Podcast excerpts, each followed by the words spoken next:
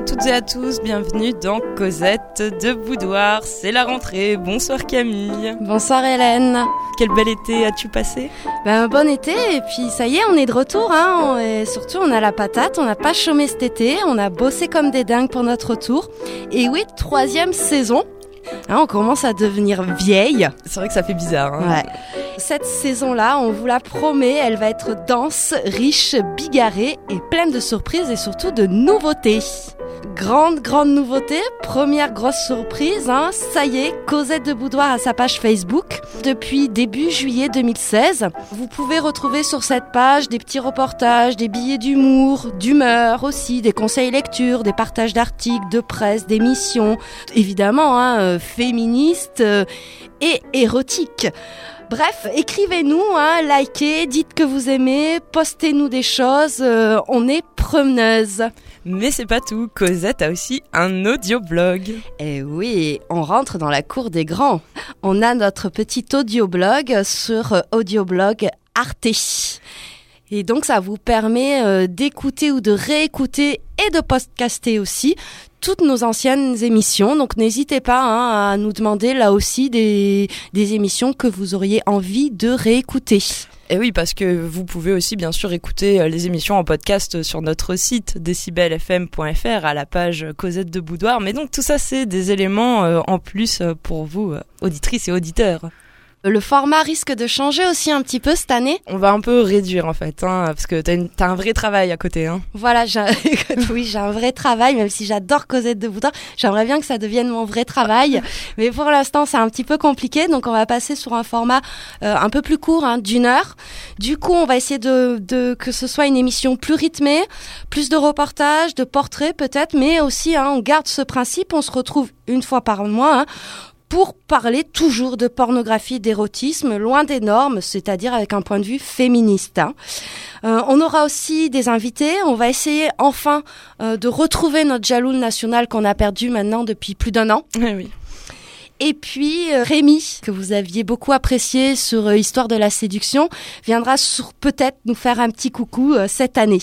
Alors justement, on va peut-être évoquer les thèmes de l'année à venir, euh, 2016-2017. euh.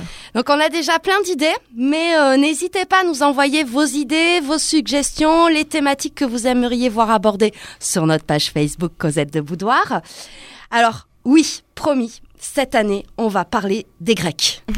Parce que t'es comme Pénélope, hein, Hélène, ça fait deux ans que tu les attends. Exactement, exactement. Les Romains aussi, j'aimerais bien. Ok, on va essayer de caser ça. On va faire peut-être une année euh, plus sociologique en fait, hein, puisque c'est vrai qu'on était parti sur des choses très historiques la première année, un peu plus géographiques La seconde. la seconde, et maintenant ben, un peu de sociaux. Hein, on, on progresse aussi. On va peut-être se parler euh, de genre, hein, la figure de l'hermaphrodisme, le dans le monde de l'érotisme. On parlera évidemment sexe et pouvoir puisque année électorale oblige. Hein. Et puis peut-être qu'on ira euh, aussi euh, euh, s'intéresser au rap, femmes et street, etc. Très bien. Bah voilà, on vous l'a dit, hein, c'est la première euh, émission, donc euh, c'est toujours un peu particulier de, de commencer une nouvelle saison. Ça va donner le là.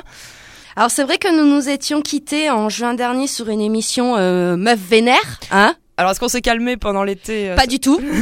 on vous rassure. Euh, On aurait pu euh, continuer sur la même veine hein, au vu de la stérilité et de du côté grotesque des débats qui ont émaillé notre été. Hein. Donc j'hésite entre le débat autour de l'allaitement, hein, les seins nus publics. mais euh, surtout euh, le refus de la libération conditionnelle pour Jacqueline Sauvage. Ouais. Ouais, ouais, oui. En fait, euh, le jury a estimé qu'elle ne culpabilisait pas assez d'avoir assassiné son mari qui l'a euh, violée euh, pendant plus de 40 ans. Ouais. Voilà. Alors surtout, je crois que le best-of cette année, ça, cet été, ça a quand même été le Burkini. Euh, oui, on est obligé euh, d'être au courant. euh, les journaux font tous leur une là-dessus de toute façon. Donc euh, même si on n'a pas de médias électriques, on passe devant des kiosques. Donc on n'y reviendra pas parce que vraiment ça a été un débat stérile qui ne fait surtout pas avancer la condition des femmes. hein. Et puis aussi, on aurait pu faire un petit truc aussi sur la canonisation de cette vieille réac qui, est, qui était Mère Teresa, hein, parce qu'elle était quand même anti-avortement comportement euh, pro-famille, etc. Et euh, la voici canonisée. Alors que sœur Emmanuelle euh, parlait, elle, de masturbation. Ouais, mais elle, elle est pas canonisée. Voilà. Voilà, l'Église fait ses choix, hein, à bon entendeur. mais non, nous, on a décidé de partir sur quelque chose de plus positif. Alors comme il fait encore très chaud et notamment euh, là dans le studio il fait très chaud aujourd'hui, on a décidé de rester un peu sur nos vacances d'été et donc on vous propose de vous embarquer avec nous euh, sur le festival de théâtre de rue d'Aurillac qui a eu lieu euh, cette année euh, au mois d'août. Comme tous les ans. Alors n'attendons plus, partons tout de suite à Aurillac pour la première de la saison. Cosette de Boudoir fait son théâtre. Alors peut-être on peut essayer de comprendre ce qu'est le théâtre de rue et surtout qu'est-ce que représente pour toi le festival d'Aurillac? Alors le, festival de théâtre de rue d'Aurillac, ça a vraiment, euh, j'ai grandi avec, hein, euh, ça a fondé ma culture, mon identité. Hein, euh, ça aussi, c'est un espace de liberté, de rencontre. Moi, ça m'a amené une ouverture extraordinaire, hein, parce que j'ai attaqué à le faire. J'avais le premier spectacle, je devais avoir 10 ans. Voilà, 20 ans plus tard, j'y suis encore. Alors ça a débuté en 86 et en fait ça réunit des grosses grosses troupes de théâtre de rue, c'est-à-dire qui jouent dans des espaces ouverts au public. Généralement tout est gratuit. Hein, et euh, se retrouve euh, une programmation euh, très variée. Donc il faut savoir que pendant quatre jours, Aurillac triple sa population. Il y a plus de 100 000 personnes qui se croisent dans les rues d'Aurillac, hein, alors que le reste de l'année c'est plutôt calme. Euh, il y a du théâtre partout, à chaque coin de rue, dans chaque école, dans chaque petit recoin. Vous voyez des choses fantastiques. Il paraît qu'on voit même des gens qui dorment dans leur vomi, c'est vrai? Oui, c'est vrai. Ah oui, c'est aussi un, un, un, moment où pendant quatre jours, euh, il y a beaucoup de fêtes. Il y a, oui, c'est un espace de liberté. Il y a des choses qui sont permises pendant ces quatre jours qui ne le sont peut-être pas habituellement. Et ça permet euh, en fait d'amener vraiment un, un oxygène énorme pour cette ville. Ouais, c'est une ville un peu ouvrière, euh, c'est un peu une ville euh, endormie maintenant, oui. beaucoup de chômage. Euh. Voilà, et puis t'es au fin fond du Cantal, hein, donc faut survivre là-bas. Hein c'est vrai quand on voit les, la météo, on voit que ça pèle grave à Aurillac, que c'est l'endroit le plus froid de France, donc il faut peut-être bien ça pour réchauffer pour l'année. Alors le théâtre de rue d'Aurillac, rapidement ça s'organise comme ça, donc il y a l'association Éclat qui gère un petit peu euh, tout ce qui est programmation, tout ça. On a aussi une équipe permanente avec comme directeur euh, Jean-Marie euh, Songy qui a remplacé Michel Crespin qui était un des fondateurs. Et puis ensuite, il y a aussi une sorte de, de, lieu de résidence qui s'appelle le Parapluie, où des compagnies peuvent venir créer des spectacles durant toute l'année. Alors comme je disais, c'est un espace de rencontre, c'est vraiment une réappropriation des rues, de la culture et de l'art. C'est des rencontres d'artistes, de musiciens, de comédiens, de circassiens.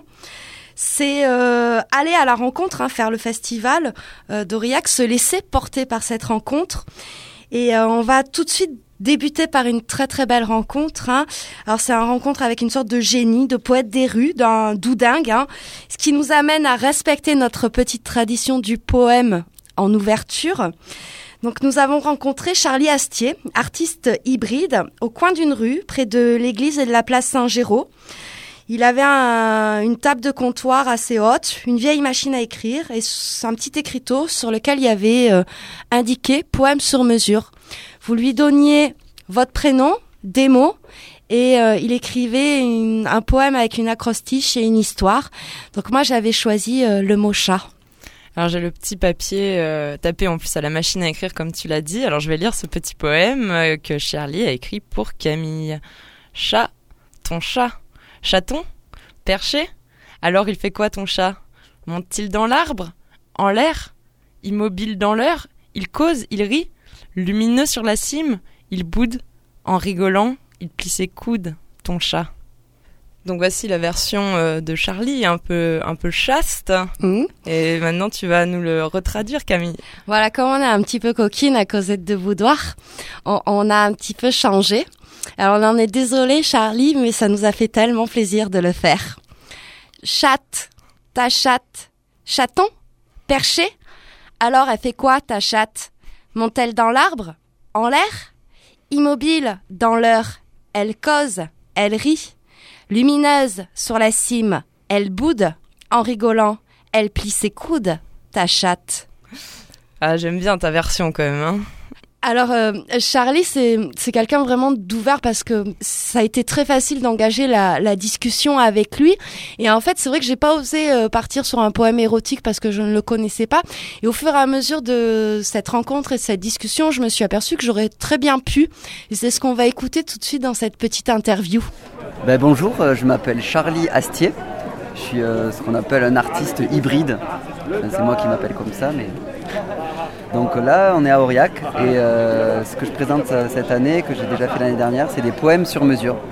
Donc euh, les gens me donnent leur prénom, je fais un acrostiche avec, ils me donnent quelques mots qui m'en inspirent, je leur donne d'autres mots, on construit le poème et on repart avec l'original à la machine à écrire.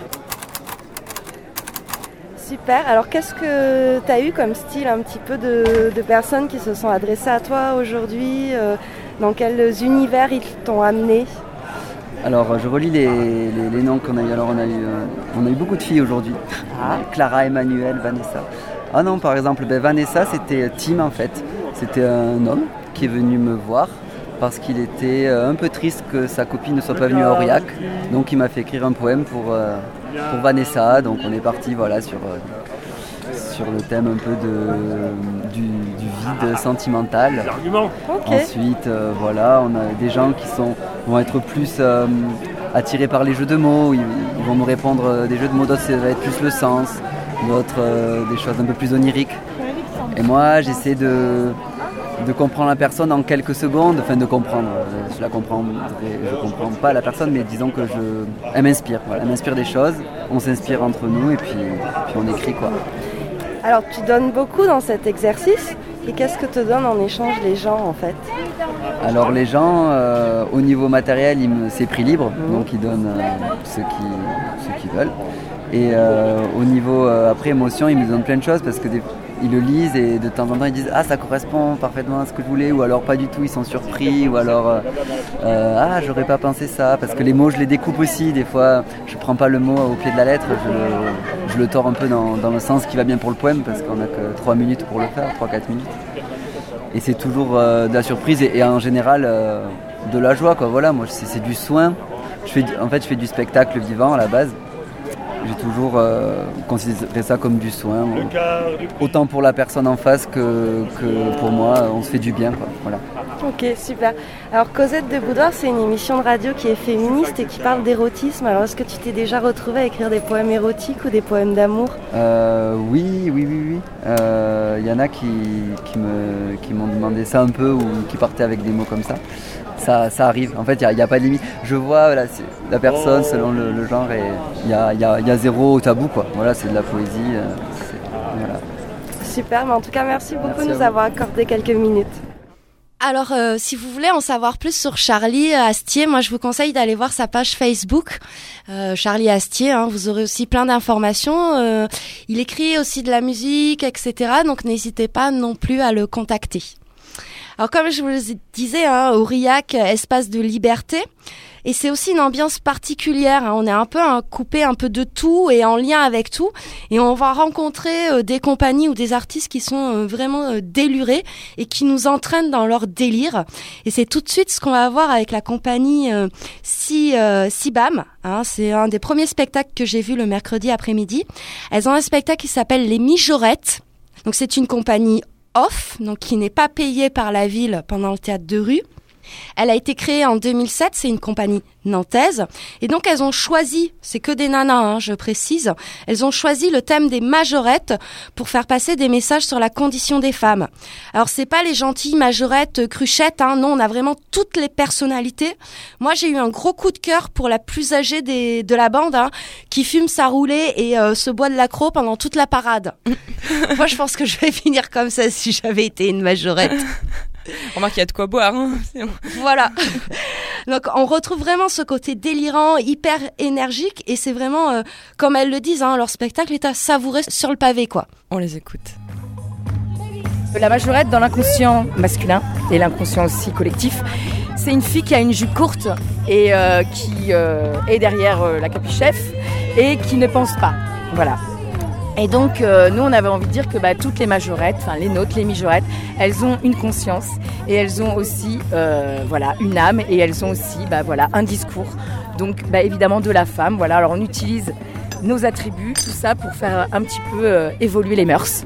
Parce que j'ai vu que vous évoquez euh, la femme objet de consommation. Tout à fait. Vous parlez de sexualité aussi, l'injonction au désir, etc. Complètement. Comment vous êtes euh, inspiré pour écrire ce spectacle? De quoi plutôt vous êtes inspiré pour écrire ce spectacle? De quoi euh, bah, de, ces femmes? On, voulait vraiment que ce soit huit, enfin six femmes, huit femmes, c'est le film de, de, voilà, de Ozon, mais non, nous six femmes qui sont en même temps complètement différentes. Donc euh, on voulait montrer toute leur complexité aussi, toutes leurs différences, mais en même temps elles sont regroupées toutes ensemble pour amener cette liberté, parce que maintenant, euh, voilà, on se rend compte que la question de la femme, elle est centrale dans la société. On sait ce qui se passe, euh, voilà. Il y a plein de femmes qui ont malheureusement plus de liberté. Et nous, on utilise le spectacle pour dire que bah voilà, on est quand même en France, donc on a quand même une parole qu'on peut encore porter. Et euh, voilà, on voulait montrer que bah, voilà, euh, on peut euh, tout à fait être femme moderne, mère, amante, maîtresse, travailler, exister, générer des voilà, générer plein de choses, mais être libre, ouais, profondément libre. Alors, c'est vrai qu'il y a beaucoup d'humour aussi dans votre spectacle. C'est aussi pour faire passer des messages et il y a, c'est un but pédagogique, l'humour. Oui, puis euh, donc il y a le burlesque, donc euh, ça veut dire que c'est du tout public. Donc effectivement, tout le monde peut venir le voir. Et après, il y a plusieurs, euh, voilà, il y a plusieurs degrés. donc on voulait vraiment que ce soit burlesque. Et puis après, voilà, on voulait, on voulait amener du discours, mais du discours qui peut être entendu par tout le monde et pour que ce soit pas intellectuel parce qu'on voulait voilà c'est pas ce qu'on voulait faire puis la majorette intellectuelle elles le sont parce qu'elles racontent des choses quand même qui sont euh, profondément, euh, je pense, euh, intéressantes. Mais du coup, voilà, sous le couvert du burlesque, on pouvait tout ouvrir, on pouvait ouvrir le champ des possibles. Ok, ben, merci beaucoup. Bah, de rien. Donc elles sont vraiment, euh, même dans, dans la voix, on voit qu'elles sont très punchy. Euh, elles choisissent l'humour pour un petit peu faire de l'éducation hein, et dénoncer euh, la condition des femmes aujourd'hui. Elles abordent les questions de sexualité sans aucun souci. Elles ne visent personne, donc ce qui permet de rendre leur spectacle accessible à tous et à toutes et à toutes les catégories sociales, les tranches d'âge différentes, etc. Elles ont aussi une, page Facebook euh, pour euh, découvrir leur euh, univers au moins visuellement du coup. Ah oui parce que elles sont juste géniales. Hein. Leurs petits flyers, elles sont toutes de dos en train de pisser debout dans une fontaine. Rien que ça, moi, ça me fait rire. Quoi. Alors, on va changer d'ambiance et d'univers parce que dans le théâtre de rue, on va trouver aussi des choses très posée, très euh, écrite, construite, euh, réfléchie quoi, réfléchie, euh, intellectualisée, etc. Et là aussi, ça a été une très très belle rencontre. Donc c'est la compagnie à la folie, pas du tout. Je vous avoue que j'ai choisi un peu ce spectacle pour son titre. Mhm. Hein. Donc le spectacle c'est l'autre Bérénice. Donc c'est une professeure de français, Élise Esnault, qui a été mise en scène par Lucie Dumaine. Et en fait, c'est une sorte de monologue. Hein. Bérénice promène sa petite vie dans un caddie, mais la mécanique du souvenir s'emballe et elle revit son autre existence, celle d'avant la rue. Donc ça aborde les questions de la solitude, mais surtout ça aborde les questions de l'éducation des filles dans les années 50, car Bérénice était issue d'une bourgeoisie catholique. Et j'ai trouvé ça vraiment intéressant parce que la comédienne déjà elle est euh, elle est formidable parce qu'elle incarne une série de personnages euh, en une heure, c'est assez extraordinaire. Hein. Elle fait tous les personnages toute seule en fait. C'est ça, elle vous fait euh, la mère supérieure autant que l'ado rebelle qui va à sa première boum. Et c'est un spectacle qui dit des choses très sensibles, des belles choses sur le monde, la différence aussi. Et euh, j'ai trouvé aussi la démarche de la comédienne assez chouette, puisqu'elle explique qu'elle a monté ce spectacle quand elle était enceinte de sa fille. Et donc elle s'intéressait, elle s'interrogeait sur cette question de l'éducation des filles. Alors on va écouter euh, Élise Esno. Alors on est avec la compagnie euh, à la folie pas du tout. On vient de voir le spectacle L'autre Bérénice. Alors c'est un spectacle qui raconte un peu l'histoire d'une femme à travers plusieurs personnages et événements marquants de, sa vie. Et tu incarnes tous ces personnages toute seule. Et j'aimerais savoir un petit peu comment tu as travaillé pour arriver à chaque fois à avoir ces attitudes, ces euh, gestuelles très différentes, parce que tu peux faire autant une adolescente qu'une mère bourgeoise des années 50 Mhm. Euh, donc, euh, bah, j'ai travaillé avec ma metteur en scène Lucie Dumaine et euh, on a surtout travaillé sur les postures et les voix qui changent beaucoup. Et euh, donc, essayer de chercher euh, à chaque fois ce qui différencie ces personnages, mais aussi avec simplement un objet. Par exemple, les lunettes que j'utilise beaucoup pour changer euh, d'un personnage à l'autre. Et, et puis, on a aussi le principe de réutiliser un même objet plusieurs fois. Il y a les lunettes, il y a un chemisier que j'utilise de différentes manières. Par exemple, je- j'en fais un voile de mariée, un voile de bonne sœur. Enfin, voilà, je, je passe d'un personnage à l'autre comme ça. Et puis, euh, voilà, surtout la voix. Travailler beaucoup la voix, euh, qui pour moi est l'essence du, du travail de comédien. Alors, on va rebondir sur euh, ce voile de bonne sœur, puisque dans ton spectacle, il y a quand même quelque chose qui revient assez souvent, c'est cette éducation euh, catholique, hein, Mhm. assez stricte, notamment des jeunes filles dans les années, on va dire, 60. Voilà. Alors, est-ce que, quelles sont, pourquoi tu as voulu aborder cette question-là? Parce que, en fait, j'ai écrit le spectacle et j'étais enceinte de ma petite fille. Je savais que c'était une petite fille et je pense que ça me traversait pas mal toutes ces questions-là, de ce qu'on transmet euh, aux enfants et moi, en tant que femme, ce que je peux transmettre à ma fille.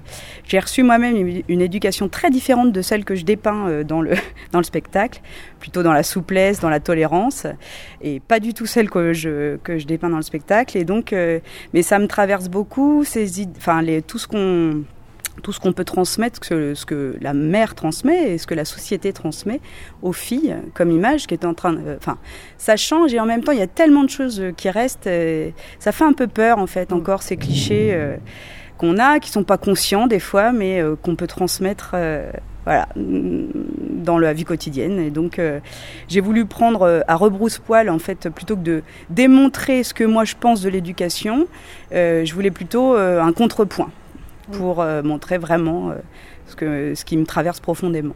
Alors moi j'ai trouvé, même si c'est pas tout à fait euh, le même milieu, mais ça m'a fait beaucoup penser à Annie Ernaux, ce qu'elle écrit. Mhm, ouais. En fait, bon, elle, c'est plutôt un milieu euh, populaire Ouais. avec euh, cette transmission de cette culture populaire. Et là, on est euh, plutôt dans la bourgeoisie. Et ça me fait penser à euh, une femme gelée lorsqu'elle arrive euh, dans ce milieu bourgeois, Annie Ernaux. Est-ce que c'est des choses qui ont compté pour toi inconsciemment Alors, pas ces, pas ces lectures-là. Après, euh, Mémoire c'est d'une plutôt- jeune fille rangée aussi de Simone de Ouais, Beauvoir. alors c'est peut-être plus des personnages de films qui m'ont inspiré. Pourtant, j'ai plutôt une culture littéraire, mais euh, plutôt des personnages de films, mais aussi simplement ce qu'on peut observer euh, euh, tout le temps dans la société, euh, les les les, euh, les choses strictes, les règles qu'on essaye de transmettre. euh, mais je pense aussi, euh, même chez des personnes qui ne se disent pas euh, euh, pas antiféministes, on voit qu'on peut transmettre. dans des petits messages quotidiens que la femme doit être au service de l'homme et, et se taire. Et donc moi, je, je pense que tout passe par les mots. Donc, donc ouais, je, je sais pas, je me suis pas vraiment inspirée de lecture particulière. C'est plutôt voilà ce qui me traverse tout le temps et surtout le fait d'être enceinte au moment où j'ai écrit. Vraiment, c'était important pour moi ça. Euh, alors j'aurais une dernière petite question. Comment on, on- on passe de professeur de français à comédienne Alors, euh, je crois que c'est la sensibilité aux mots qui fait Mm. que je vais vers ça. Euh, ensuite, oui, l'oral, pour moi, c'est très très important. Enfin, dans, dans- dans le métier de prof. Et voilà. Après, comédienne, je pense que je, je l'ai toujours été un petit peu. Et là, je l'assume enfin. je crois que c'était, ça dormait chez moi. Et là, ça- je l'assume. Et, et, euh, mais je pense que, en fait, j'aime bien avoir les deux. Je suis, co- je suis prof et comédienne. Et j'aime passer de l'un à l'autre parce que justement, on est quand même dans la transmission d'une manière ou d'une autre d'idées euh, euh, voilà, qui profondes. Donc pour moi, c'est pas incompatible. Et, et voilà, moi, j'aime j'aime ce mélange-là. Ouais, On va dire que les deux, c'est aussi faire de la pédagogie finalement. Complètement. Même si j'aime, je déteste les. enfin, je je n'aime pas du tout les, les spectacles à message Oui. direct. J'aime bien l'implicite et j'aime que le spectateur ressorte en se disant. Ah ouais, peut-être qu'elle a voulu dire ça. Et après, chacun fait son petit chemin, en fait, euh, à travers des, des petites images. On- on- le spectateur construit son sens. Et finalement, dans l'éducation, ça devrait être ça. voilà. Bon, on va rester sur cette très belle phrase pour terminer. En tout cas, je te remercie beaucoup. Merci. Alors maintenant, on va changer euh, un peu de, de registre. euh. Oui, parce que j'ai passé un très très bon moment euh, avec Élise. hein. J'avais vraiment l'impression presque de discuter avec une collègue. hein. Mais euh, voilà, il faut aussi, euh, on peut aller dans des choses euh, au théâtre de rue un peu plus, euh, on va dire, graveleuses. Oui, underground. Underground. Euh, donc on vous propose d'écouter d'abord, pour les découvrir, un de leurs morceaux qui s'intitule euh, La fête à Saint-Sauveur. Et puis ensuite on vous présente cette compagnie. Ah, Très bien, on écoute ça. Soir, c'est la fête à Saint-Sauveur de Montagu. Le 14 juillet, la tradition se perpétue. Les bossus, les barbus, les cornus sont tous venus voir les filles si gentilles avec leurs si jolis petits culs.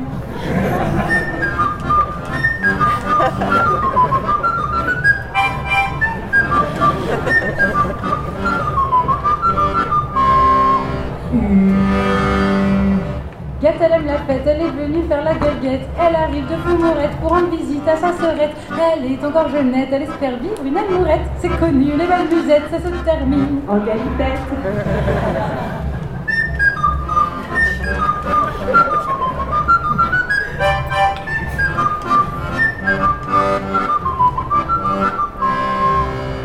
Marès, belle, tous les garçons ne rêvent que d'elle. Elle danse la tarentelle, la pastourelle, la tournerelle.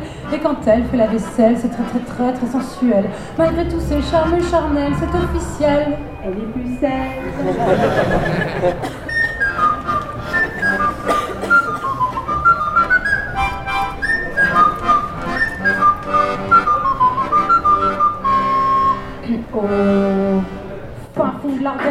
c'est la dèche. Le seul beau, c'est le garde-pêche qui est marié avec une pain bêche. En attendant, la pauvre Marcel, elle se fait yèche, elle se dessèche. Et Cupidon, faut que tu te dépêches de lui planter ta flèche. Wesh, wesh.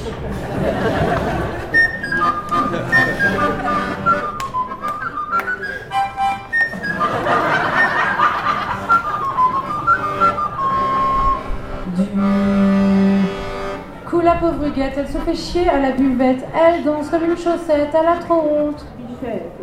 Marcel, c'est pareil, cette musique lui casse les oreilles. Au comptoir, elle est sommeil, affalée contre une bouteille.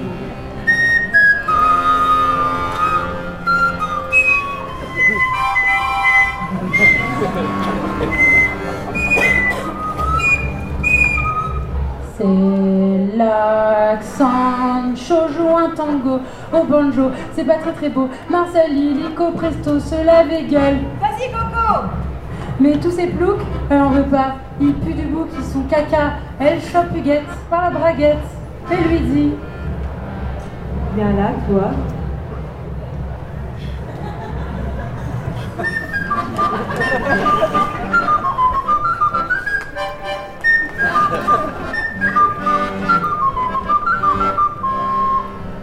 Et là, ça part en couille. Et finalement.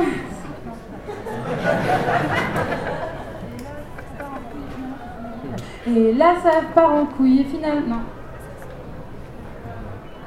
Et là, ça sent l'embrouille. Et finalement, ça part en couille. Ça se gratouille, ça se chatouille, ça se tripatouille. Ça sent la bouille. En voyant toutes ces papouilles dans le slip des garçons, ça gargouille. Et les mecs, faut qu'on se grouille, sinon qu'on va rentrer bredouille. Un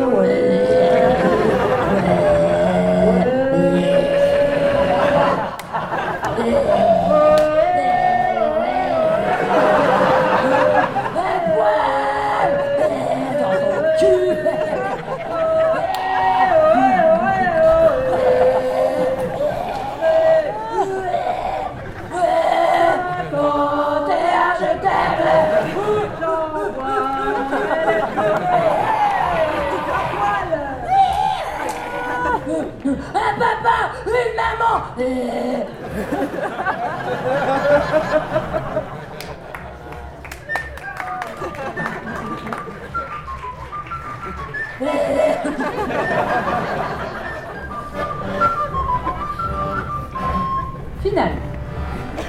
Marcel et Huguette lèchent le cul dans les toilettes. La petite se sont exclus pour vous ce soir, pas de levrette.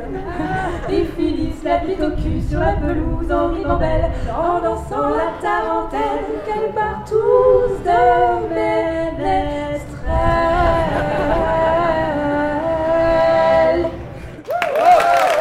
Cosette de Boudoir, une émission féministe qui parle d'érotisme.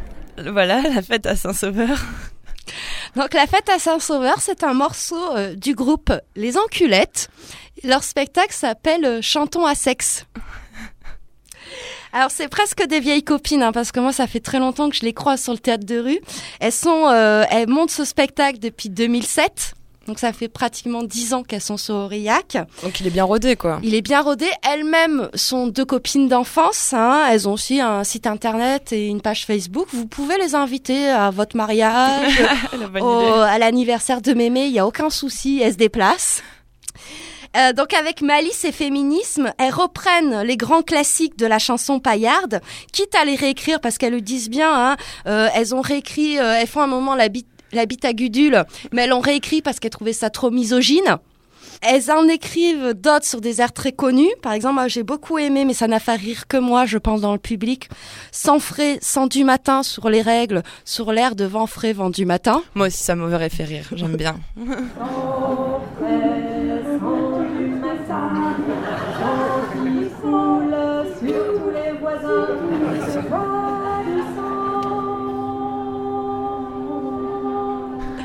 Et aussi, elles font des inédits, hein, comme euh, la fête à, Saint- à Saint-Sauveur, qui m'a beaucoup plu. Et elles n'hésitent pas à faire reprendre en chœur par le public des chansons avec un haut niveau intellectuel, comme Branle-toi Charlotte. Et c'est un petit morceau qu'on va écouter tout de suite. Charlotte, avec une carotte,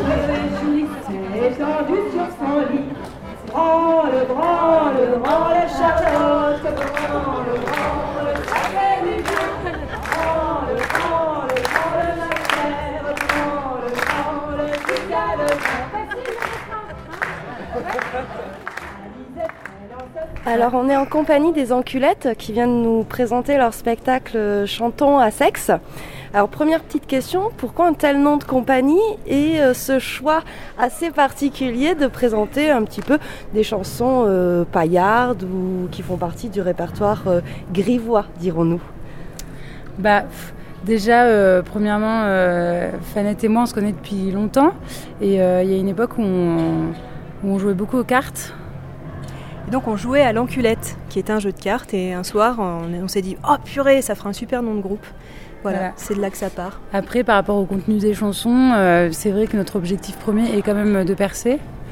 Et, euh, et donc, on a compris euh, en, en voyant, euh, voilà, en, en se promenant- en surfant un peu sur Internet, et puis en se renseignant, en faisant un peu une étude de marché, que la me- meilleure façon de percer, c'est de ben, le, le sexe. Bah ouais, hein. Ouais, non, il n'y a pas de. C'est clair. hein. Il n'y a que le cul. Et, et ça a l'air de bien fonctionner au vu du nombre de spectateurs qu'il y avait tout à l'heure, de leur engouement, des reprises des refrains. Euh, ouais, ça, ça doit vous faire plaisir de, de voir que...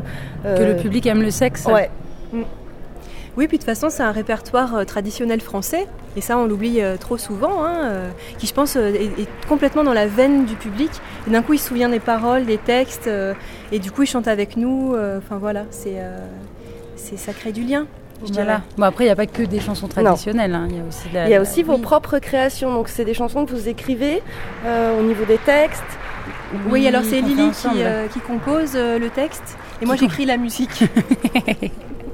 Non, bah, on les a Voilà. faites ensemble. euh, voilà. Donc ça fait euh, plus de 7 ans que vous tournez avec ce spectacle, donc vous tournez sur Aurillac, mais sur d'autres aussi, festivals. Oh, bah, pff, ou là où le vent nous Oui, porte. là où le vent nous porte, complètement. Là où Voilà, on nous appelle. On, on nous a, on a, c'est quoi le plus loin qu'on ait joué? La Rochelle, Ouais. euh, dans le sud, vers Montpellier, Dans les Pyrénées, ça, dans les euh, Pyrénées, dans- en arrière, dans les Alpes aussi. Enfin, c'est, euh, Ouais, voilà. On n'est jamais allé dans le nord et dans la Bretagne. Voilà, on aimerait Voilà, bien. les Bretons jour nous aller attendent en encore. Et puis je pense que le- c'est le style de chanson qu'ils peuvent apprécier Voilà. aussi. ouais. Bah, Chanson à boire. euh, C'est sûr. Puis bon, il y a encore, on, a, on, on sait que pour percer, il faut vraiment qu'on monte à la capitale. Hein. Je vois pas Oui. d'autre solution. Ah oui, bon, c'est vrai. On, a, on attend d'avoir les. Voilà, les producteurs. D'avoir une voiture. Avoir le permis. Et alors, est-ce que ça vous est déjà arrivé que des gens soient choqués par vos mots, euh, vos phrases euh, Bah oui, oui, ça nous est arrivé euh, de nous faire programmer dans des endroits où en fait c'est pas du tout euh, le, le- le style, rien. Et en même temps, on s'appelle les enculettes. Je pense que euh, s'ils sont pas avertis dès le départ euh, et s'ils sont choqués, c'est un peu leur problème en fait. Bon, c'est- Oui, tout est ça. annoncé, donc euh, voilà. C'est Dans votre spectacle, il y a aussi des petites références à l'actualité euh, discrète, mais euh, le message est clair, notamment sur euh, tout ce qu'on a vu, euh, le, enfin, les manifs pour tous, euh, etc. C'est. euh, Bah que- oui, on tenait vraiment à apporter notre soutien à la manif pour tous en fait. C'est vraiment. Oui. euh, on sent bien que c'est votre veine en fait. Bah, vous avez bien vu dans le spectacle, nous on est pour la tradition, euh, le- la transmission des traditions et la transmission des, des- des choses des savoirs, vraies, oui. simples, Non, mais des savoirs euh, corporels. Euh, enfin, Voilà, hein. donc euh, on, voilà, on transmet euh, la chanson paillarde et le, le- Toute la culture française. la bonne vieille culture française, hein, voilà, tout ce qui va avec. Oui, parce qu'en fait, on, on fait de la chanson paillarde, mais finalement, on s'en moque aussi. Enfin, en tout cas, on critique à travers nos personnages les. Le, le- Il y a le du côté, deuxième. tout ce qu'il y a de Ouais, sexiste, ouais. tout ce qu'il y a de. Voilà, Bah, D'ailleurs, Charlotte, temps- on a euh, euh, la grosse bite à Dudule, on a enlevé le deuxième couplet qu'on trouve juste trop horrible. Quoi. Tout à fait. ouais, ouais. On a fait de la censure. Bon, mais super. En tout cas, je vous remercie pour cette petite euh, interview et puis je vous souhaite une bonne route aux enculettes. Beaucoup de succès. Ouais. de succès. Beaucoup de succès. Une bonne route. Pour une bonne route. Cosette de Boudoir vous fait revivre euh, Aurillac. Et vous le fait revivre en direct avec cette série de petits jingles. Cosette de Boudoir, une émission féministe qui parle d'érotisme. Éloigne un peu le micro. Enfin, ton, ton truc, ton chat là. Tu donnes le euh, Cosette de Boudoir, Cosette de Boudoir, une émission féministe une émission féministe qui parle d'érotisme. qui parle d'érotisme. Grand moment de, de cette édition, euh, les enculettes. Ah oui, oui, oui. Et puis elles ont un humour, mais du début à la fin. hein. Euh, oui, nous, on veut sucer. euh, voilà, hein, on, on reste dans cette ambiance-là, euh, très graveleuse, mais féministe. C'est ce qui est agréable. Alors, qu'est-ce que tu as vu d'autre euh, sur euh, le festival? Alors sur le festival, j'ai vu un spectacle qui euh, qui ne m'a pas laissé indifférente. Et encore aujourd'hui, je me pose quelques petites questions. C'est euh, donc c'était un spectacle qui euh, est présenté par la compagnie Au clair de plume. hein. ça s'appelle Le Dernier Homme. Donc c'est une compagnie off créée en 2012. C'est trois filles. Et donc c'est euh, elles imaginent une sorte de monde futuriste dans lequel le mal aurait été éradiqué. Hein, et donc nous sommes conviés à l'anniversaire du règne de la nouvelle féminité avec prophétie, amalgame et fumigène. Et donc c'est une grande manifestation politique et festive avec le rituel des explosions phalliques, des discours enflammés, des cotillons, une propagande anti-homme. Et en fait ça questionne notre relation au pouvoir et à l'endoctrinement politique. Le passé réécrit, hein, les bacchanales des matchs de foule où dix vierges étaient égorgées et dont le sang était mélangé à la sangriant, la contraception est illicite, donc ça pose aussi des questions sur la propagande, hein, comment on manipule les masses. Elles ont aussi le sens de la formule, hein, alerte aux phéromones masculines, fermez vos orifices. Elles font l'éloge de la masturbation. Depuis que je me touche la vulve, je respire. Et ma préférée de, de- de- de- des citations de leur spectacle est quand même Nous ne passerons pas les dernières heures de l'humanité dans un harem de Jean Lépin. C'est pas mal. C'est pas mal. Alors, euh, donc euh, voilà, je vous laisse écouter l'interview pour vous faire votre propre point de vue. Alors on est en compagnie de la compagnie euh, Claire de Plume et on vient de voir euh, le spectacle Le Dernier des Hommes. Alors c'est un spectacle qui est très engagé d'un point de vue du féminisme, qui parle aussi de la sexualité, etc. Comment vous est venue un petit peu cette idée de spectacle et ces thématiques-là? Bon, alors en fait, au début, on avait plutôt la volonté de travailler ensemble, mais sans avoir envie d'aborder particulièrement une thématique. Mais il s'est av- avéré qu'on s'est retrouvé à être juste une équipe de filles. Et donc, on s'est dit bien, qu'est-ce, qui nous intéresse, de quoi est-ce qu'on pourrait parler, euh, qui toucherait euh, les, problématiques de genre, de, des rapports hommes-femmes, des rapports de pouvoir, etc. Et on s'est dit, bon, ben, en fait, à la base, dans ce spectacle, il y avait un homme, il y avait un comédien. Et il est parti. Et ben, pour des raisons diverses, on s'est dit, mais donc on n'est plus qu'entre nous, mais où est parti le dernier homme? Et donc, c'est à partir de ce truc-là qu'on a décidé de, travailler sur un monde où il y aurait plus d'hommes et où on serait dans une sorte de mm, société, euh, comment on peut dire, euh, matriarcale, gérée par des femmes, mais par une grande figure de proue euh, qui mène son monde à la baguette et qui euh, impose euh, sa loi. Quoi. Alors vu qu'on est dans, dans votre spectacle, on, est, on se projette dans un futur euh, d'un monde sans hommes, est-ce qu'on peut parler d'une utopie ou d'une contre-utopie finalement? Comme tu veux. Chacun peut y voir aussi un petit peu... Enfin, une utopie, je pense pas qu'on peut, je pense pas du tout qu'on. on-. En fait, l'idée, c'est que là, on a pris le. On, on- on a décidé que c'était un monde sans hommes, mais ça, ça aurait pu être autre chose. Parce qu'en fait, le, le fond du propos, ça parle quand même plus des rapports de domination du, du maître et de ses, de ses sbires sur fond de discours féministes et de, de, de monde sans hommes, mais ça aurait pu très bien être un monde où euh, Bah, il y aurait- totalitaire, euh, totalitaire. de base, euh, militaire ou n'importe n'importe C'est quoi. Enfin, c'est, on voulait surtout parler de, de la manipulation des esprits. euh, enfin voilà, cette figure euh, que, que, par exemple que j'incarne, c'est une figure maternelle. Alors effectivement, c'est une femme, elle est, mais voilà, t'as la figure du père aussi dans des sociétés totalitaires. euh, moi, c'est la, c'est la mère, euh, toute puissante, chaleureuse, mais en même temps qui, qui le, qui serre les vis et qui, qui Castratrice. manipule, castratrice. Et, euh, et voilà, on voulait surtout, euh, enfin à un moment donné pendant le spectacle, on s'est dit ben voilà, ce, qui nous touche le plus, c'est surtout le, le manque de liberté, de- d'esprit critique que peut que peuvent parfois avoir les gens euh, vis-à-vis de, bah, de l'autorité. Et on avait envie de parler de la, de la liberté surtout. Et de C'est quoi la liberté Et de l'ignorance. Voilà, c'est Parce ça. que c'est vrai que quand on, on est endoctriné, on oublie, on oublie ce qui s'est passé et en fait on suit aveuglément euh, des règles, des lois dont on sait très bien que elles nous paraissent un petit peu farfelues, mais c'est tellement plus simple de suivre la pensée dominante. Ouais, et la norme, quoi. On suit une norme, et euh, même si à l'intérieur de cette norme, on n'est pas, on pas à l'aise, on sent qu'on est à côté, mais bah, on- finalement, l'effet de groupe fait que. Et pendant le spectacle, on le prouve, cette femme, elle, euh, elle manipule, le public a de la- de l'affection pour elle, alors que le public sait très bien que c'est une, une dictatrice, quelque part. Elle est, pas, c'est pas une femme euh, profondément bonne. Alors dans votre spectacle aussi, il y a plein de clins d'œil à l'actualité, il y a des petites références, etc.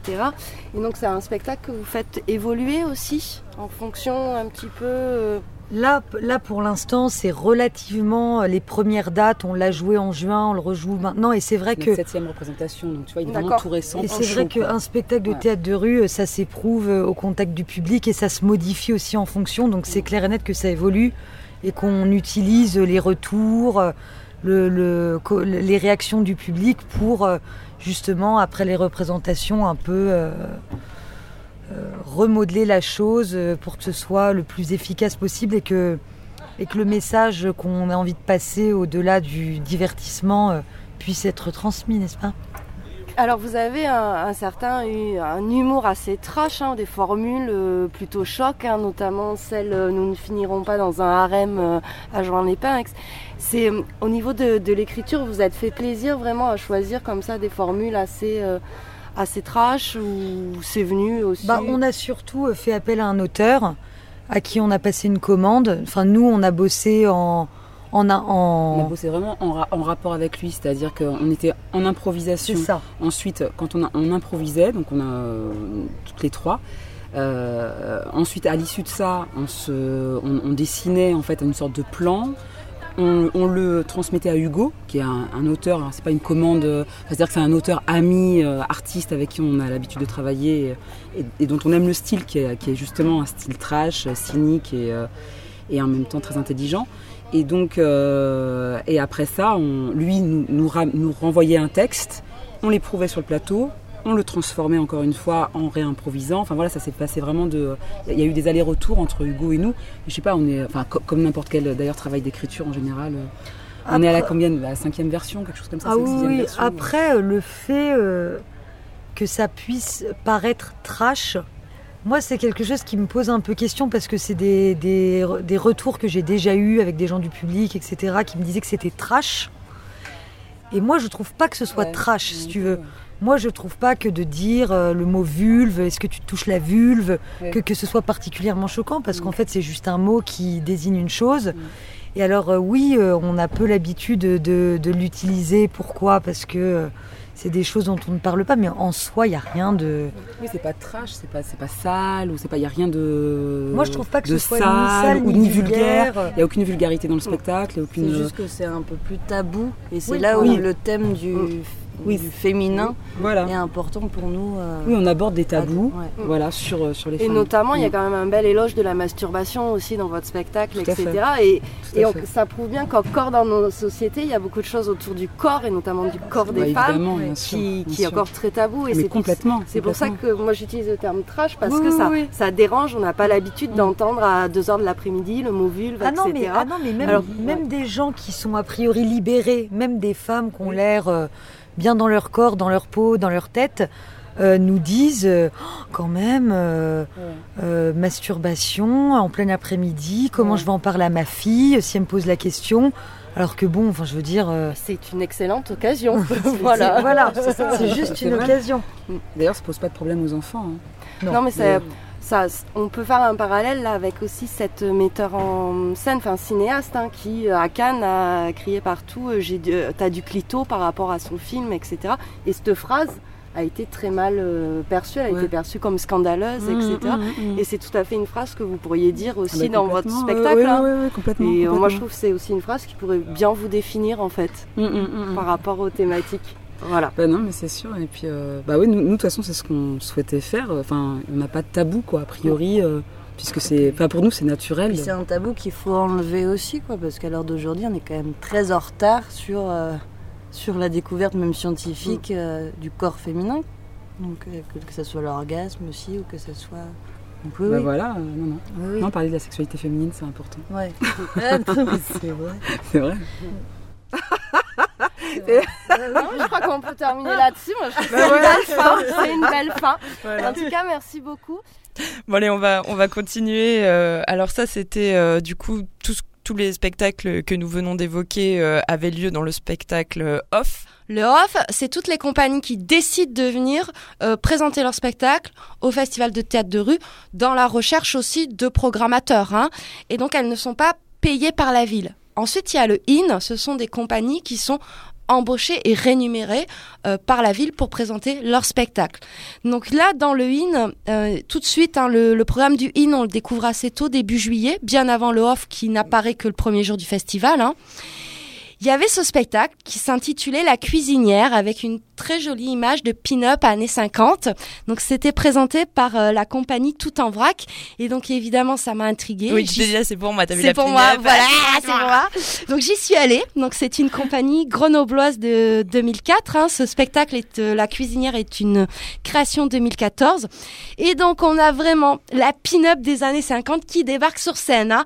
tout en bas, talons, porte-jartel, petite robe corolle. Elle veut être parfaite et donc elle écoute l'émission de euh, Nick et euh, Judy pour réaliser leur ta- tarte choco caramel meringuée sur son lit de compote.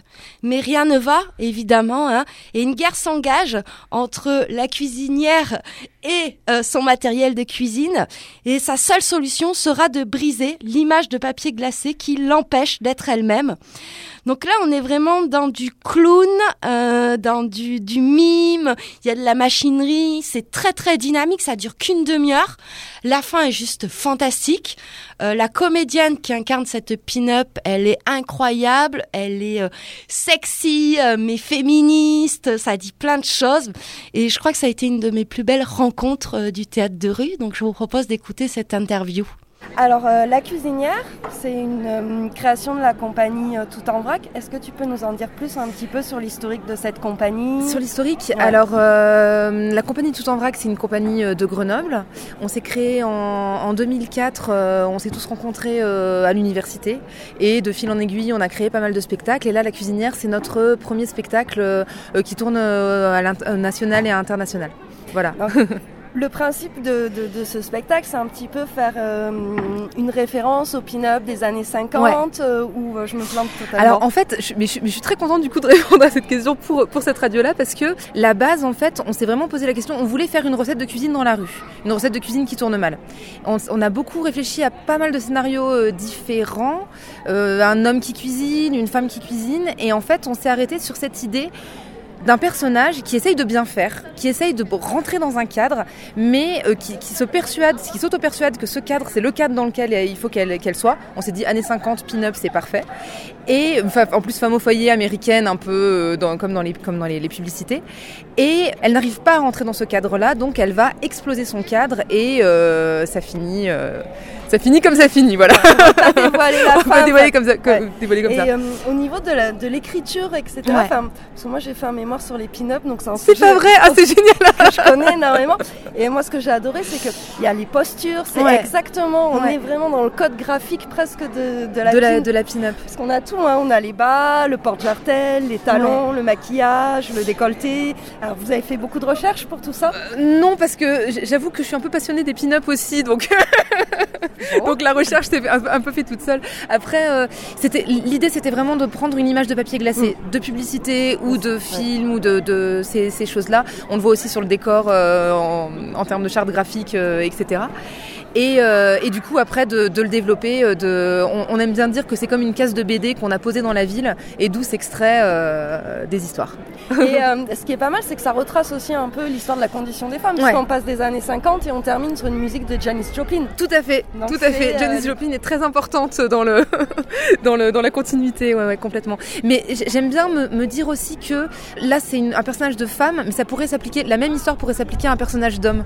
Et pour plus tard, ce serait bien de faire la même chose pour un homme qui aussi se s'auto-persuade qu'il est dans, cette, euh, dans ce, genre, dans ce cadre-là et que, euh, qui va exploser parce qu'il va chercher euh, une autre voie. Oui, parce que dans les mêmes années, on a aussi la figure du playboy qui est aussi insupportable parce que c'est des codes et c'est des normes Mais très complètement. du playboy ou alors de l'homme de l'homme parfait, moderne, complet cravate, etc., qui doit voilà, avoir un, travail très très strict, ce, genre de choses. De toute façon, c'est l'idée de, ces personnes de ces années-là qui restaient dans un cadre assez, assez limité. Quoi. Dernièrement, on a vu, notamment depuis 2008, euh, période de crise et tout, hein, une sorte de, retour, de nostalgie des 30 glorieuses des années 50. Et est-ce que ça, ça a joué ça aussi dans la création du spectacle? Pas vraiment, parce que il bah, y, a cet amour-là des pin-up, mais, mais graphique, mais après, pas forcément de, se dire que les, que les années 50 c'était bien. On est d'accord, C'était pas c'était pas, c'était pas vraiment ça. On s'est, on s'est servi de, cette, de cet univers-là.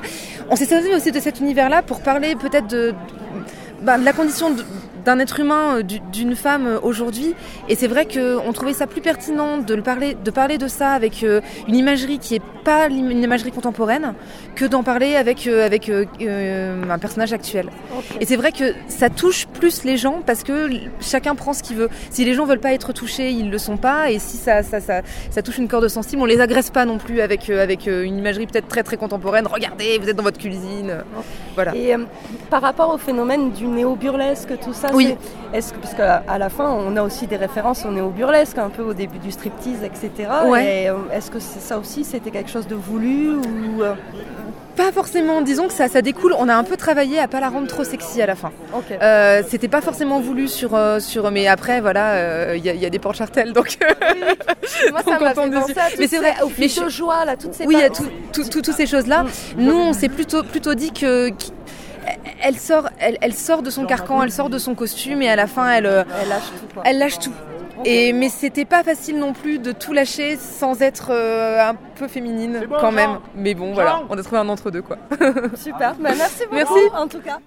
Ah ben voilà ta rencontre avec euh, la compagnie euh, Tout en vrac, euh, on, sent vraiment que tu étais dans, ton élément, hein, que ça t'a plu. En plus tu dis ça fait partie du IN, mais c'était gratuit. C'était gratuit et puis il faut préciser parce que ça je trouve ça très bien. Ils ont joué en préalable, c'est-à-dire avant le théâtre de rue, et ils ont joué dans un lieu un peu particulier parce qu'ils ont joué dans un EHPAD. C'est-à-dire, comme ce sont des personnes âgées qui ne peuvent pas se déplacer, bah, le théâtre vient à eux. Et je peux vous dire que tous les petits vieux ils étaient ravis de l'avoir en petite euh, tenue, euh, voilà. Et les mamies aussi, parce qu'elle dit pas mal de choses sur la condition des femmes. Ah ouais, ouais. Donc euh, du coup, bah c'est sûr, c'était important euh, de le préciser. Pareil, on peut le dire, page Facebook. euh. Oui, euh, même sur, euh, ils ont un site internet, hein, tout en vrac. Vous avez même un petit teaser de ce spectacle-là. Et puis s'il passe dans votre ville, euh, allez voir, quoi, vraiment. Allez, on va faire une petite pause euh, en musique avec euh, un enregistrement de Camille. Et oui, un morceau live. Et oui, alors euh, évidemment, cet enregistrement a eu lieu le samedi soir, hein, c'est le dernier soir du festival, assez tard. Je ne me rappelle plus du nom du groupe, j'en suis désolée. Il était tard. Il était tellement tard.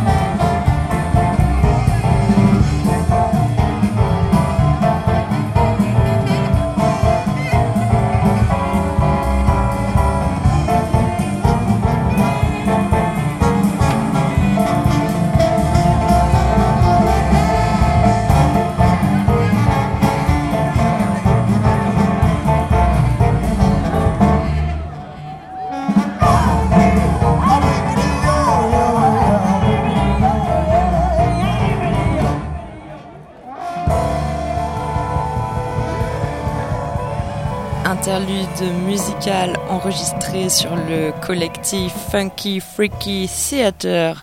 Cosette de Boudoir vous fait revivre le festival d'Aurillac. Bon alors du coup, euh, sur euh, ce, ce festival de, de théâtre euh, d'Aurillac, tu n'as pas rencontré que des artistes? Non, j'ai réussi à obtenir une petite interview d'un des euh, organisateurs. Hein, Un des pontes, quoi. Un des pontes. Hein.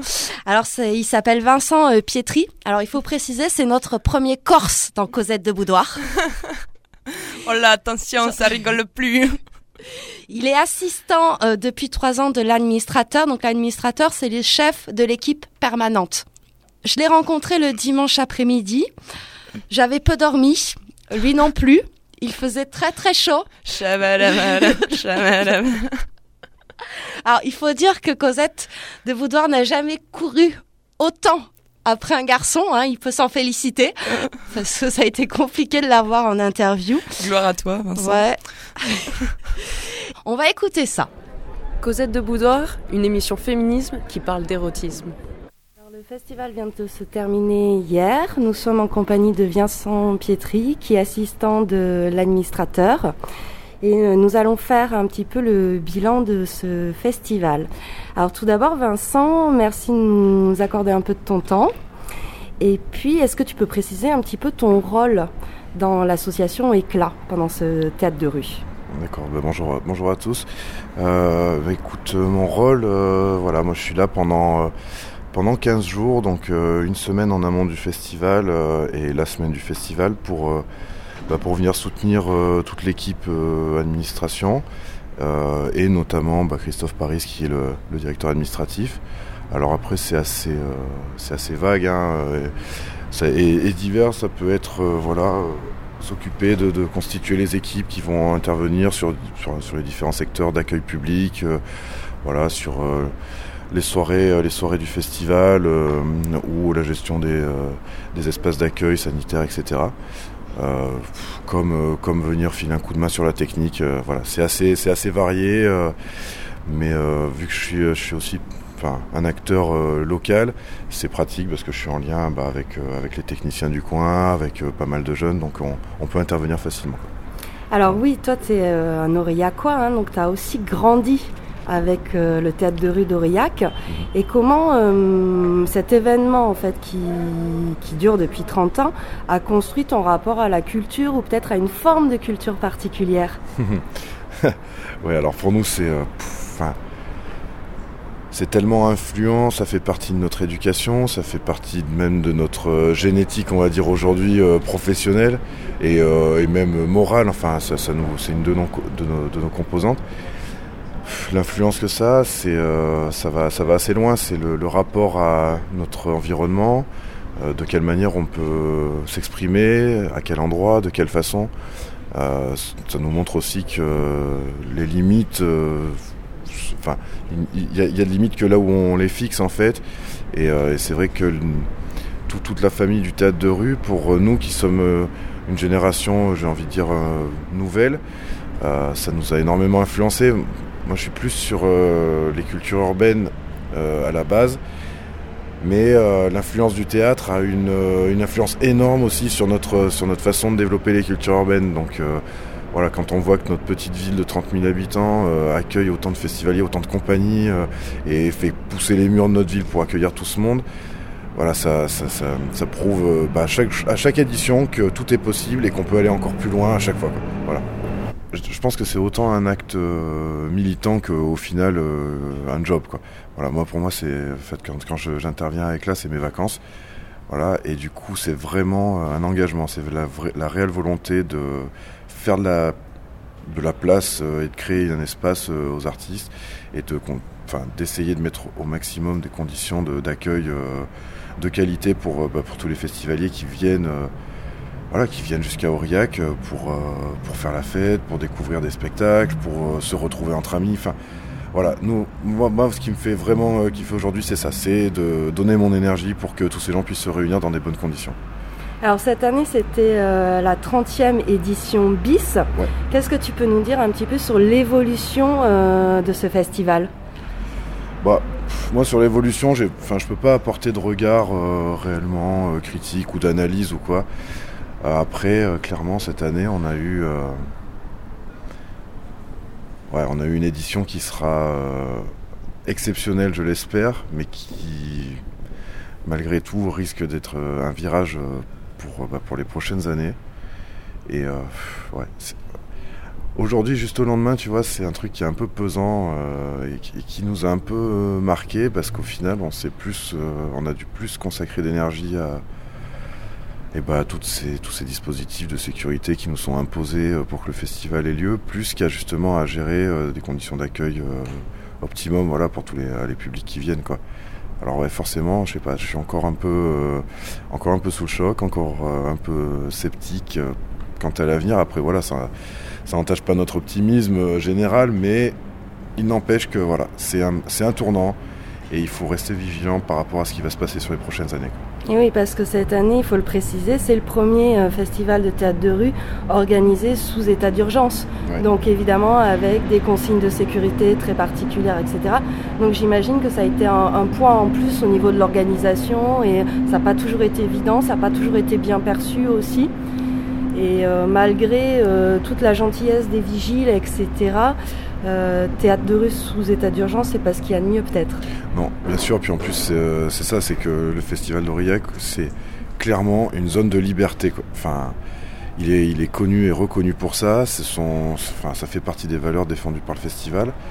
Et forcément, donc oui, il faut protéger les populations qui participent mais il faut quand même, il faut quand même au maximum euh, garder des espaces de liberté pour que, bah, pour que ce soit un espace dans lequel chacun puisse venir s'exprimer, euh, interagir, intervenir, aller, venir, euh, sortir, rentrer comme il souhaite. Là, forcément, ça a tout changé avec un hypercentre surprotégé. Voilà, ça, génère des réactions, ça génère, ça demande une énergie folle en mise en œuvre, en humainement et en moyens. Voilà, je pense que c'est peut-être nécessaire, mais après, bon, après on va pas rentrer plus dans le détail du pourquoi on, est, euh, on en est là, mais euh, voilà, il faut pas que ça, il faut pas que ça dure. Alors maintenant, on va passer à des questions un peu plus euh, Cosette de boudoir, hein, en lien euh, plus avec nos, nos thématiques.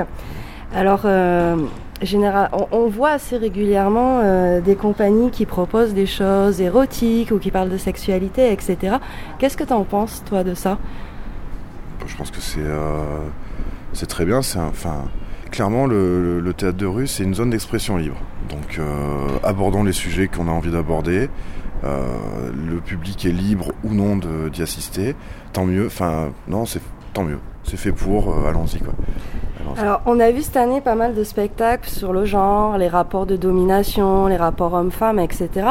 Est-ce que tu penses que le théâtre a aussi un but pédagogique ou éducatif, évidemment? Bien sûr, c'est de la médiation culturelle. C'est, enfin, il y a, même s'il n'est pas forcément volontaire ou avoué, il y a toujours un rôle de transmission. euh, et euh, oui, oui, forcément. Alors, petite question un peu, euh, un peu pointilleuse. hein. Alors moi, j'ai remarqué que quand même, dans, on va dire, dans l'équipe de direction, etc., il n'y a pas beaucoup de parité. C'est encore beaucoup d'hommes qui sont au poste de responsabilité, etc.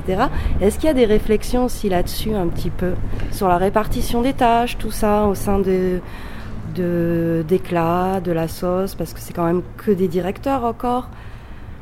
Ouais. Alors après, je sais pas s'il y a une réflexion de fond, mais euh, dans la forme, en tout cas. euh, Enfin, moi, j'ai bossé avec énormément de collègues euh, femmes qui sont à des postes de haute responsabilité sur la technique, par exemple. Je bosse avec Tiffen, qui est une nana incroyable, euh, avec une énergie folle, euh, sur, euh, enfin, et qui, qui déménage tout, quoi. Quand il faut intervenir sur un terrain ou quoi, j'ai bossé avec plein de régisseuses de sites, de spectacles qui sont, bah, qui sont des nanas géniales et, et, et et au final, on s'en fout de savoir si c'est une nana ou un mec. quoi. C'est juste que quand il y a un taf à faire, elles le prennent, elles le dégomment, et c'est fait de, la, de très bonne manière. Donc je pense même pas qu'il y a une.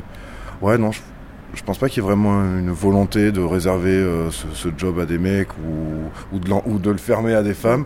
C'est vraiment euh, qui est capable de le faire, toi, ben viens. Peu importe euh, ce, que tu, ce que tu es, quoi. Ok. Alors dernière petite question, hein, parce qu'on est sur Cosette et qu'on aime bien parler euh, d'érotisme et de sexualité, et puis qu'on a un peu l'esprit mal tourné. Cette année, euh, c'était un poireau sur l'affiche. Oui. Est-ce qu'il y a un message euh, codé un peu euh, trivial, graveleux, etc. Puisque le poireau, c'est aussi le sexe masculin dans l'argot, quoi. Ouais, alors je pense pas du tout. On a eu tout un tas de versions forcément, parce que bah, chacun interprète à sa façon et, et heureusement. Euh, non, là c'était plus euh, le poireau pour attirer l'attention, je pense, mais le message était plus euh, inscrit sur le- la feuille de journal qui, inscrit- Mm. qui entoure le poireau. Voilà. C'est, Mais non, non, aucun. Ouais, on a vraiment l'esprit mal tourné à Cosette. Voilà. Bon, en tout cas, Vincent, je te remercie pour cette petite interview et de nous avoir accordé du temps. Et puis, puis peut-être on se retrouvera l'année prochaine pour un nouveau festival. J'espère. Au revoir. Au revoir. C'était Vincent Pietri, donc euh, assistant de l'administrateur du festival d'Auréac. Mais c'est quoi cette voix, Camille? T'es toute crapaud morte d'amour là? Moi, je suis fatiguée. D'accord, parce que c'est ambigu quand on l'entend. On se dit mais quoi, ça t'es tombée amoureuse ou quoi? J'ai pris ma voix Cosette. Oui, c'est le soir. C'est le soir. Alors, juste, j'aimerais faire un erratum, hein, parce que je dis qu'il n'y a pas de euh, femmes présidentes euh, d'Éclat, etc. Donc, il y a bien eu des femmes qui ont été présidentes de l'association Éclat. Par contre, il n'y a jamais eu de femme présidente de l'équipe permanente, hein, c'est-à-dire de chef, euh, chef, quoi. Bon, t'as raison de t'enflammer, tu vois. Après, on vérifie, on se dit, ah merde, je me suis gouré, mais c'est normal, ça marche 99% du temps, t'as raison. Donc, euh, bon, c'est ok, c'est bien, là tu le précises, mais à coup pas, voilà, j'ai fait une erreur. Euh, Il y a déjà eu une, pré- une femme présidente d'éclat, mais pas de femme présidente du festival de théâtre d'Auréac. Donc, bon. Alors juste aussi, je vais revenir parce qu'il termine son interview. euh, bon, il y a cette question un peu douteuse sur le poireau, mais je, voilà, il fallait bien terminer euh, par quelque chose. Hein, et puis vous commencez à nous connaître à Cosette. Hein, des fois, ça vole pas très haut. Alors il faut préciser que sous le poireau, il y a un journal avec marqué euh, Festival des luttes, en fait. Et euh, pour ma part, et je vais conclure un petit peu là-dessus, euh, ça a été cette année un festival peu politisé. Moi, j'étais habituée à des spectacles très ancrés dans l'actualité. Moi, j'ai pas vu grand-chose sur la loi travail, etc. Euh, Bon, c'est vrai que l'année nous avait donné de quoi. Hein L'émigration, Ouais. euh, la jungle de Calais, Notre-Dame-des-Landes, Mm, le mm. féminisme sous tous les angles. Ouais, voilà. il y a, pourtant, j'ai cherché hein, euh, et je suis plutôt. Alors certes, il y a eu cette euh, manif euh, contre un peu l'état d'urgence et les trucs sécuritaires qu'on avait pendant le théâtre de rue, mais euh, c'est vrai qu'au niveau de- du contenu des spectacles, euh, un peu déçu quoi. J'ai pas retrouvé le festival des luttes pour ma part. Bah, on espère que qu'ils remettront ça parce que ce serait dommage que, que le festival euh, perde cet aspect-là. C'est pour ça que tu l'as aimé parce que voilà, Ouais. t'es ultra politisé, Camille. Mais ça, ça construit aussi ma culture politique, hein, euh, ce festival-là. Alors, euh, pour conclure, euh, ben moi, je, je vous pousse tous à venir à Aurillac l'année prochaine. Ouais, hein, carrément, je- parce je te rejoindrai pour une Voilà, c'est vraiment un espace de liberté, de rencontre. ça permet de toucher, de faire passer des messages comme on l'a vu avec les quelques spectacles euh, féministes hein, ou qui abordent euh, des questions sur la condition des femmes, tout ça. Oui, et puisque tu évoques euh, les compagnies, eh bien profitons-en pour les remercier justement, les compagnies ou les artistes, Charlie Astier, les Méjorettes avec la compagnie SBAM, la compagnie à la folie pas du tout, les Enculettes, la compagnie Claire de Plume, tout en vrac et bien sûr Vincent Pietri. Et puis sans oublier aussi euh, la page Facebook que tu vas te charger de nous rappeler. Hyper important, page Facebook Cosette de Boudoir. Où il y a une étrange euh, Gretel ouais. qui poste des choses. Voilà. Des hein. petits billets. D'accord. Donc quand vous aurez trouvé qui est Gretel, vous serez peut-être invité à Cosette de Boudoir. Euh, Et puis l'audioblog. L'audioblog. On rappelle aussi, hein, euh, si vous avez des idées de thématiques, on est. Si certaines veulent se lancer, reporteuses, freelance, faire des petites interviews, tout ça, nous on prend. On, on peut pas être partout, donc euh, voilà. Donc vous nous écrivez via le site de Decibel FM. euh, Voilà, vous- allez sur le site. C'est ça, ou sur la page. Facebook, vous, vous pouvez envoyer un message en disant, ben voilà, euh, moi je suis euh, là, il se passe ça chez moi, je peux interviewer des gens, je peux, voilà, et on prend. Euh, si, on a une grosse, euh, grosse chose à annoncer, grosse sortie. Ah, je te laisse le faire, je te laisse le plaisir Camille. Alors, ce mois-ci. Tintin Il faudrait une petite musique. Bon, c'est pour le cinéma normalement, mais on va vous annoncer une super sortie d'album. Super sortie d'album, les Funky Sista Crew sortent leur premier album. C'est le meilleur groupe de rap au monde, voilà, c'est tout, tout simplement. Alors l'album, vous pouvez pas vous tromper, il s'appelle 1. Ouais, parce que c'est leur premier et qu'elles ont mis du, elles se sont battues pour le faire. Et oui, vous savez que le rap, euh, c'est pas un milieu qui fait facilement la place aux filles. Donc, euh, elles avaient déjà un SoundCloud sur lequel vous pouvez entendre euh, leurs morceaux, donc les Funky Sista Crew. N'hésitez pas à acheter leur album, ça, ça les soutiendra. Et puis, euh, Surtout que le prochain n'est prévu que dans 10 ans. Elles sont parties sur... Elles ont dit on fait comme Souchon, un album tous les 10 ans. ah c'est les décadiennes, nos copines. Donc euh, voilà, Funky Sista Crew. Alors ce que je vous propose, c'est-à-dire que pour le mois prochain, bah du coup on se fasse une spéciale euh, femme et rap. Hein, et on espère avec Jaloul. Et ouais, on espère. Bon, sur ce, on vous souhaite à tous et à toutes une très bonne fin de soirée. On se dit au mois prochain. Au mois prochain, une bonne soirée à tous et puis euh, à très vite. Vous pouvez réécouter et podcaster cette émission sur notre site décibelfm.fr à la page Cosette de Boudoir, bien sûr sur le Facebook Cosette de Boudoir et maintenant sur l'audioblog d'Arte Cosette de Boudoir.